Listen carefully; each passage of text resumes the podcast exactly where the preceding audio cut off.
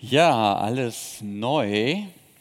Neu ist heute der dritte Teil unserer Predigtserie zum Thema Arbeit. Ich sehe hier eine ganze Reihe von Leuten, die heute im Rahmen eines Treffens des Marburger Kreises hier unter uns sind. Herzlich willkommen.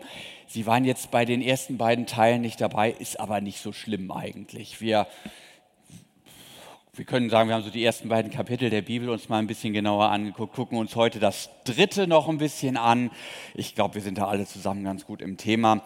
Es geht um den Sinn von Arbeit. Wir haben uns in den vergangenen Wochen angeschaut, erst einmal die ja, gesegneten Errungenschaften des Paradieses, zu denen, man höre und staune, auch die Arbeit gehört. In der soll der Mensch nämlich auch so etwas wie Erfüllung finden können. Und wir haben analysiert dann, wie der Mensch in der Arbeit seine Wirksamkeit spürt, seine Kreativität auslebt, seinen Sinn für Gemeinschaft entdeckt. All das kann in der Arbeit gefunden werden und das hat viel mit unserer Gottesebenbildlichkeit zu tun. Und heute wollen wir uns den Gründen nähern, warum trotz allem Arbeit oftmals aber gar nicht so wahnsinnig erfüllend empfunden wird. Kennen wir, glaube ich, alle. Und da liefert die Bibel keine punktuelle Erklärung, warum jemand möglicherweise bei seiner Jobwahl nicht optimal zum Zuge kommt oder bestimmte Rahmenbedingungen anders, anders hätten gestaltet werden müssen, damit das klappt, sondern die Bibel sieht im Bruch des Menschen mit seinem Schöpfer einen ja fundamentalen Riss eine fundamentale Rissbildung, die fortan alle unsere Lebensbereiche beeinträchtigt. Und wir hören auf die Folgen des Sündenfalls nach Genesis 3. Da heißt es, da wurden ihnen beiden die Augen aufgetan, also die beiden, Adam und Eva, und sie wurden gewahr, dass sie nackt waren und flochten Feigenblätter zusammen, machten sich Schurze. Sie hörten Gott den Herrn, wie er im Garten ging, als der Tag kühl geworden war also ein bisschen später als jetzt. Und Adam versteckte sich mit seiner Frau vor dem Angesicht Gottes des Herrn zwischen den Bäumen im Garten. Und Gott, der Herr, rief Adam und sprach zu ihm, wo bist du? Und er sprach, ich im Garten und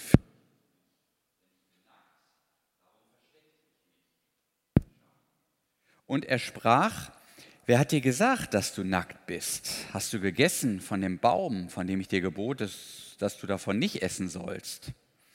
Und dann geht der Dialog ein bisschen weiter und dann sagt er irgendwann zur Frau, ich will dir viel Mühsal schaffen, wenn du schwanger wirst. Unter Mühen sollst du Kinder gebären und dein Verlangen soll nach deinem Mann sein, aber er soll dein Herr sein. Und zum Mann sprach er, weil du gehorcht hast der Stimme deiner Frau und gegessen von dem Baum, von dem ich dir gebot und sprach, du sollst nicht davon essen, verflucht sei der Acker um deinetwillen. Mit Mühsal sollst du dich von ihm nähren dein Leben lang. Dornen und Disteln soll er tragen, und du sollst das Kraut auf dem Felde essen. Im Schweiße deines Angesichts sollst du dein Brot essen, bis du wieder zur Erde wirst, davon du genommen bist. Denn Staub bist du und zum Staub kehrst du zurück.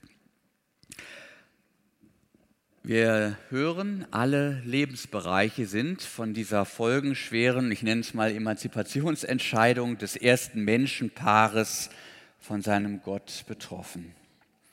Der in der Antike der Frau zugewiesene Bereich des Hauses und der zwischenmenschlichen Beziehungen, der verfällt Konflikten und der Mühsal. Das Geschenk des Lebens will fortan erkämpft sein. Und der Mann hat es in der Welt der Arbeit, der er wiederum zugewiesen wird, künftig mit den Widrigkeiten einer rebellischen und widerständigen Natur zu tun. Dornen und Disteln stehen pars pro toto für die Mühsal des Arbeitslebens, für seine zeitweise Frucht und auch Sinnlosigkeit, die wohl jeder in seinem Arbeitsleben zumindest streckenweise schon erlebt hat. Bemerkenswert ist die Ambivalenz der erlebten Wirklichkeit nach dem Sündenfall. Ja, es werden Kinder geboren, und der Acker trägt Frucht, aber das Ganze geht nicht ohne Kampf, ohne Schmerz und ohne Tränen ab. Statt paradiesischer Gnade im geschenkten Garten ringt der Mensch der Schöpfung fortan das Leben ab. Wichtig für unser Thema ist auch der Abschnitt über die Scham.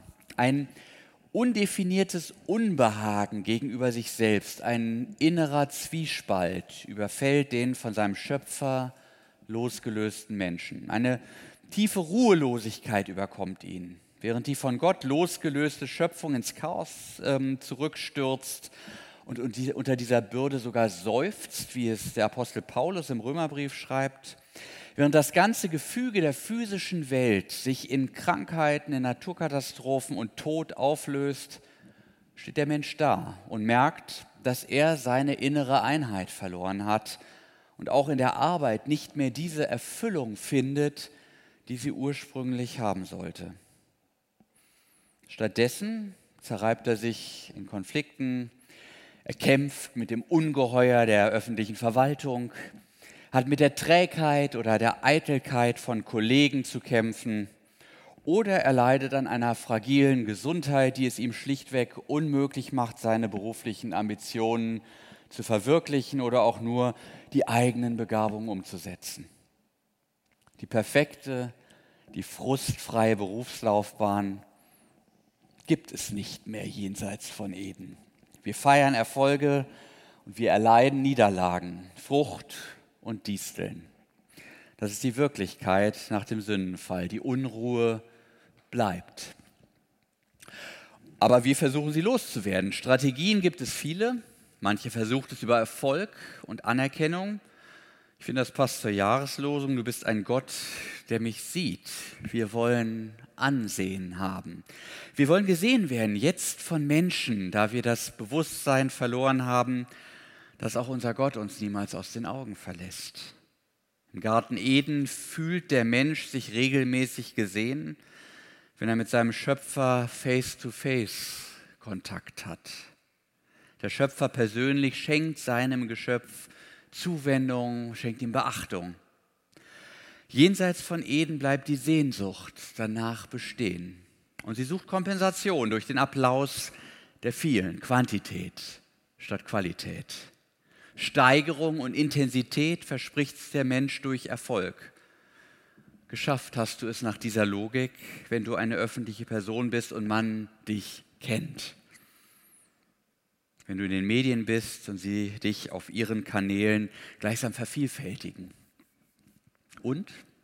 Funktioniert's? Wir wissen den Weg von zu vielen Berühmtheiten, die daran kaputt gegangen sind. Ich denke an ein Interview mit dem zu Anfang des Jahrtausends recht populären Sänger Robbie Williams, der über die quälende Leere und Einsamkeit nach großen Konzerten spricht. Dazu kommt, dass Ruhm bekanntlich vergänglich ist und dass die allermeisten sogenannten Stars im Horizont einer nur ausreichend langen Zeitspanne so in Richtung Vergessenheit tendieren. Fragt mal eure Kinder nach den Stars eurer Kindheit, eurer Jugend. Meine Kinder wissen nicht, wer zum Beispiel Pierre Litbarski ist oder Bud Spencer oder Richard von Weizsäcker. Gut, sie kennen Madonna und Lothar Matthäus. Das eine ist eine merkwürdige alte Frau voller Marotten und das andere ein Fußballmoderator, der offensichtlich nicht die hellste Torte auf der Kerze ist aber sie spielen keine Rolle für sie. Reichtum und Geld verdienen ist eine andere Triebfeder, um die innere Unruhe zu überwinden. Und wenn ich dann meine Arbeitskraft nach und nach in den bekannten Statussymbolen gerinnen lasse, ist das ja auch erstmal irgendwie befriedigend. Da kauft man sich ein Haus, ein Auto, man macht tolle Urlaube und dann ist man wer. Dummerweise ist die Freude daran erfahrungsgemäß relativ vergänglich. Und irgendwann hebt sich noch dazu alters- und reifebedingt der Blick zu einer umfassenderen Perspektive auf das Leben. Naja, was hinterlasse ich? Wozu tue ich das Ganze? Was passiert mit meiner Arbeit, mit meiner Firma, mit meinem Institut, mit meiner Gemeinde, wenn ich hier mal gehe? Was ist, wenn meine Erben nur Dödel sind? Wenn sie das überhaupt nicht wertschätzen, geschweige fortzuführen imstande sind, was ich aufgebaut habe. Der Prediger Salomo formuliert das sehr prägnant, wenn er nach langer Prüfung resümiert, Und mich verdross alles, um das ich mich gemüht hatte unter der Sonne, weil ich es einem Menschen lassen muss, der nach mir sein wird. Denn wer weiß, ob er weise oder töricht sein wird und soll doch herrschen über alles, was ich mit Mühe und Weisheit geschaffen habe unter der Sonne. Das ist auch eitel, also für die Katz. Da wandte ich mich dahin, dass ich mein Herz verzweifeln ließ an allem, um das ich mich mühte unter der Sonne. Denn es muss ein Mensch, der seine Arbeit mit Weisheit, Verstand und Geschicklichkeit mühsam getan hat, es einem anderen zum Erbteil überlassen, der sich nicht darum gemüht hat. Das ist auch eitel und ein großes Unglück. Denn was kriegt der Mensch von all seiner Mühe und dem Streben seines Herzens, womit er sich abmüht unter der Sonne? All seine Tage sind voller Schmerzen und voll Kummer ist sein Mühen, dass auch sein Herz des Nachts nicht Ruhe findet. Das ist auch eitel. Es ist der Horizont der diesseitigen Welt unter der Sonne, wie es der Prediger formuliert, der all unsere Erfolge, unseren erworbenen Wohlstand und selbst berufliches Wissen der Vergänglichkeit unterwirft. Ich sehe das bei uns in der Familie. Mein Onkel, Jahrgang 1937 und meine Tochter, Jahrgang 2001, haben beide denselben Beruf. Bei meinem Onkel hieß das noch Setzer. Er hat dafür gesorgt, dass in der Bundesdruckerei in Berlin die Geldscheine gedruckt wurden und nur in der Bundesdruckerei, also dass die fälschungssicher waren, und dass wir heute einen in gleichermaßen fälschungssicheren Personalausweis besitzen. Meine Tochter ist gerade mit ihrer Ausbildung zum Mediengestalter fertig geworden und hat manches hier auch im Expo-Wall designtechnisch gut auf den Weg gebracht.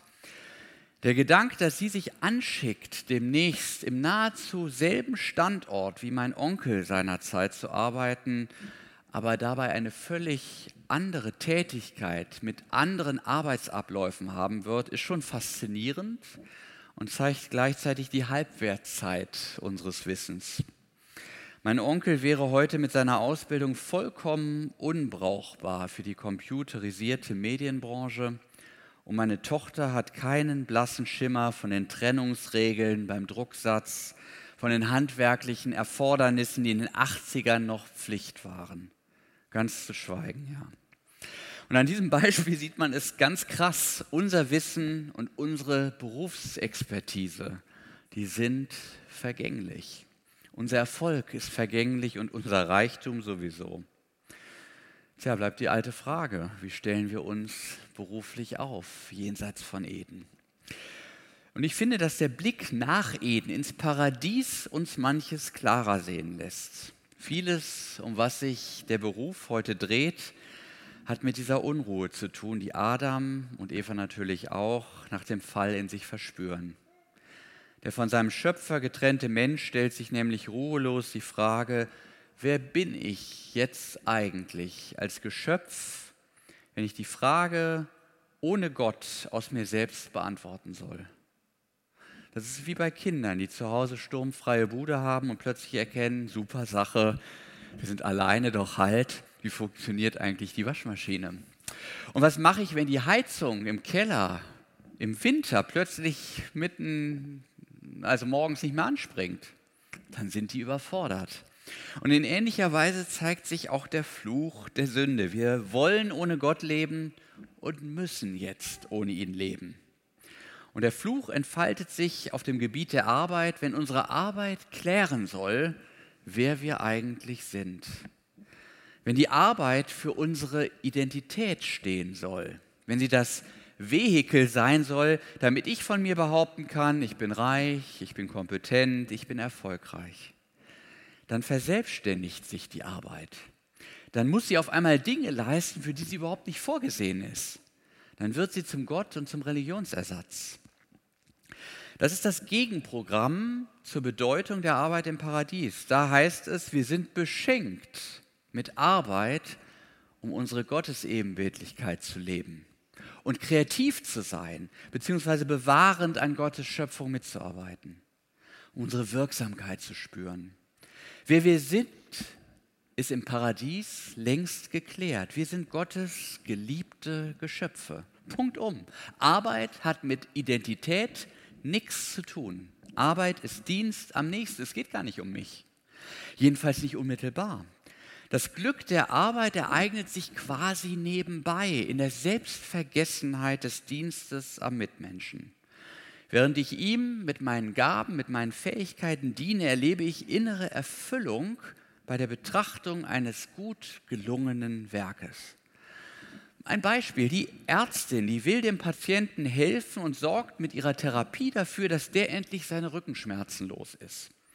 Und dann geht sie erfüllt nach Hause, weil sie wirksam war weil sie einen Unterschied machen konnte. Und sie freut sich vielleicht noch, dass sie die richtigen Seiten aus ihrem Anatomiebuch äh, rechtzeitig äh, memoriert hat. Aber sie ist mit Sicherheit am glücklichsten bei ihrer Arbeit, wenn sie nicht diesen kurzschlüssigen Weg über das Ich bin so kompetent und alle halten mich für eine Mordskoryphäe und der Rücken hat mir gerade 36, 47 eingebracht, gehen braucht. Wenn das nicht der Weg ist. Der dänische Philosoph Søren Kierkegaard hat ja den schönen Satz geprägt, die Tür zum Glück geht nach innen auf. Das gilt auch für die Arbeit. Diejenigen, die diese Tür über die Identitätsklärung aufreißen wollen, die werden das Berufsglück aller Erfahrung nach nicht erreichen. Gerade in der jüngeren Generation scheint mir das ein Kardinalproblem zu sein. Der Mindset, dass man seinen Beruf nach den eigenen Fähigkeiten und Talenten mit dem Ziel auswählt, der Gesellschaft zu dienen, von Gott brauchen wir da gar nicht erst zu reden, scheint mir dort kaum mehr vorhanden zu sein. Stattdessen scheint hinter den drei am meisten genannten Berufsfeldern die sehr verengte Fragestellung durch, wie kann ich mein Selbstbild am besten pflegen? Welches Image gebe ich mir durch meinen Beruf? Was sind diese drei Felder? Da hat die New York Times einen echt spannenden Artikel rausgebracht. Sie sagt, es gibt drei Hauptfelder von Berufen. Erstens Jobs, die einen hohen Status oder viel Geld bringen, beispielsweise Finanz-, Unternehmensbranche. Zweitens Jobs, die auf direktem Wege etwas für die Gesellschaft tun und unmittelbaren Applaus versprechen. Green Economy mal als Stichwort. Und drittens Jobs, die diesen gewissen Coolness-Faktor haben. Hightech-Startups, YouTuber, Influencer, das wäre doch was. Wenn man sich das so vor Augen hält, merkt man, aus dem ganzen Spektrum hat sich das ganz schön eingeengt. Viele Berufsbereiche wie Forschung und Lehre, Verwaltung, Armee, Kirche, Schule, die sind ja überhaupt nicht mehr auf dem Zettel. Wenn halt jeder dritter Influencer oder YouTuber werden möchte. Und viele junge Erwachsene entscheiden sich tragischerweise noch dazu für einen Beruf, der gar nicht zu ihnen passt oder von einem Leistungs- und Konkurrenzdruck auch geprägt ist, den die meisten Menschen überhaupt nicht gewachsen sind. Zurück zum Hauptgedanken. Die Tür zum Glück geht nach innen auf. Statt unsere Jobwahl um uns selbst kreisend nach Status und Imageerwartungen auszusuchen, sind wir, glaube ich, besser beraten, unseren Beruf danach zu wählen, ob er auch wirklich zu uns passt, ob er unsere Gaben, Fähigkeiten und Leidenschaften abbildet. Und der Hauptzweck der Arbeit sollte darin bestehen, nicht mir, sondern der Gesellschaft zu dienen, weil, wie gesagt, die Tür zum Glück nach innen aufgeht. Und insofern frage ich danach, wie ist das mit dem Beruf? Nutzt er meinen Mitmenschen? Zweitens, Macht er die Arbeit oder Branche, in der ich bin, für die Menschen besser oder äh, die Welt, nicht die Arbeit, die, die, die Welt besser oder appelliert er möglicherweise eher an ihre niederen Instinkte? Auch das könnte eine Frage sein. Und drittens, werden wir unseren Beruf und unser Fach damit ein Stück voranbringen können und der Welt zeigen, dass wir das, was wir machen, noch besser, fairer, schöner, edler tun, als es bisher getan wurde. Und es ist ein gutes Zeichen, wenn wir bei der Arbeit nicht so sehr mit uns selbst beschäftigt sind, als vielmehr bei der Sache. Das heißt gedanklich mit der Tätigkeit beschäftigt, um die es eben geht. Dann schielen wir nämlich nicht nach Applaus, weil wir den wahren Applaus aus dem Gelingen der Arbeit ziehen. Wie Gott bei der Schöpfung können wir dann befriedigt sagen, und siehe, es war gut. Vermutlich dienen wir den Menschen dadurch mehr, als wenn wir nach ihrem Applaus haschen. Ich glaube, dass all das, die verlorene Ruhe des Paradieses eher zurückbringt als Fame, Kohle und Karriere. Und Ruhe soll auch das letzte Stichwort sein. Paradiesische innere Ruhe kehrt da ein, wo es uns gelingt, von unserer Arbeit auch mal zu ruhen. Das ist ja gar nicht so einfach. Ich weiß, wovon ich spreche. Ich kann selber kaum stillsitzen. Ich mache immer irgendwas. Meine Frau lacht schon. Aber das ist nicht gut. Wir müssen unser Tun auch regelmäßig mal unterbrechen. Wir müssen es in dem Bewusstsein unterbrechen, dass es zu unserer Gottesebenbildlichkeit gehört, zu unserem Menschsein dass wir eben auch entspannen, dass wir sein lassen, dass wir uns in die Pflege von Beziehungen investieren, die eben auch ihren Platz einfordert. Das betrifft die Menschen um uns herum ebenso wie die sonntägliche Pflege unserer Gottesbeziehung, die durchaus auch an Werktagen stattfinden darf. Ich habe mir sagen lassen, Wahlabende am Mittwoch seien dafür ein geeignetes Mittel, wo wir innehalten und auf den Gott am Kreuz schauen, der für uns alles vollbracht hat, was für uns wesentlich ist. Und ich finde, diese Zusicherung von Jesus, die hat das Potenzial, Geld und Erfolg als lebenshinderliche Götzen zu enttarnen. Ich meine, sonst hätte Jesus ja gesagt, es ist fast alles vollbracht, sofern ihr euch nicht so dusselig anstellt und euren Teil dazu beitragt. Hat er aber nicht. Und darum liegt der Volksmund richtig, wenn er konstatiert, in der Ruhe liegt die Kraft. Und unser Ruhen kann dann unter den Bedingungen von Disteln und Dornen geradezu lebensrettend sein, wie es der Dichter Eugen Roth so wunderbar uns ins Stammbuch geschrieben hat. Und mit diesen Worten möchte ich auch schließen. Er hat gedichtet, ein Mensch von Arbeit überhäuft, indes die Zeit von dannen läuft, hat zu erledigen eine Menge und kommt, so sagt man, ins Gedränge. Inmitten all der Zappelnot trifft ihn der Schlag, und er ist tot. Was eben wichtig noch erschienen, fällt hin. Was bleibt von den Terminen? Nur dieser einzige zuletzt, am Mittwoch wird er beigesetzt. Und schau, den hält er pünktlich ein, denn er hat Zeit, jetzt Mensch zu sein. Amen.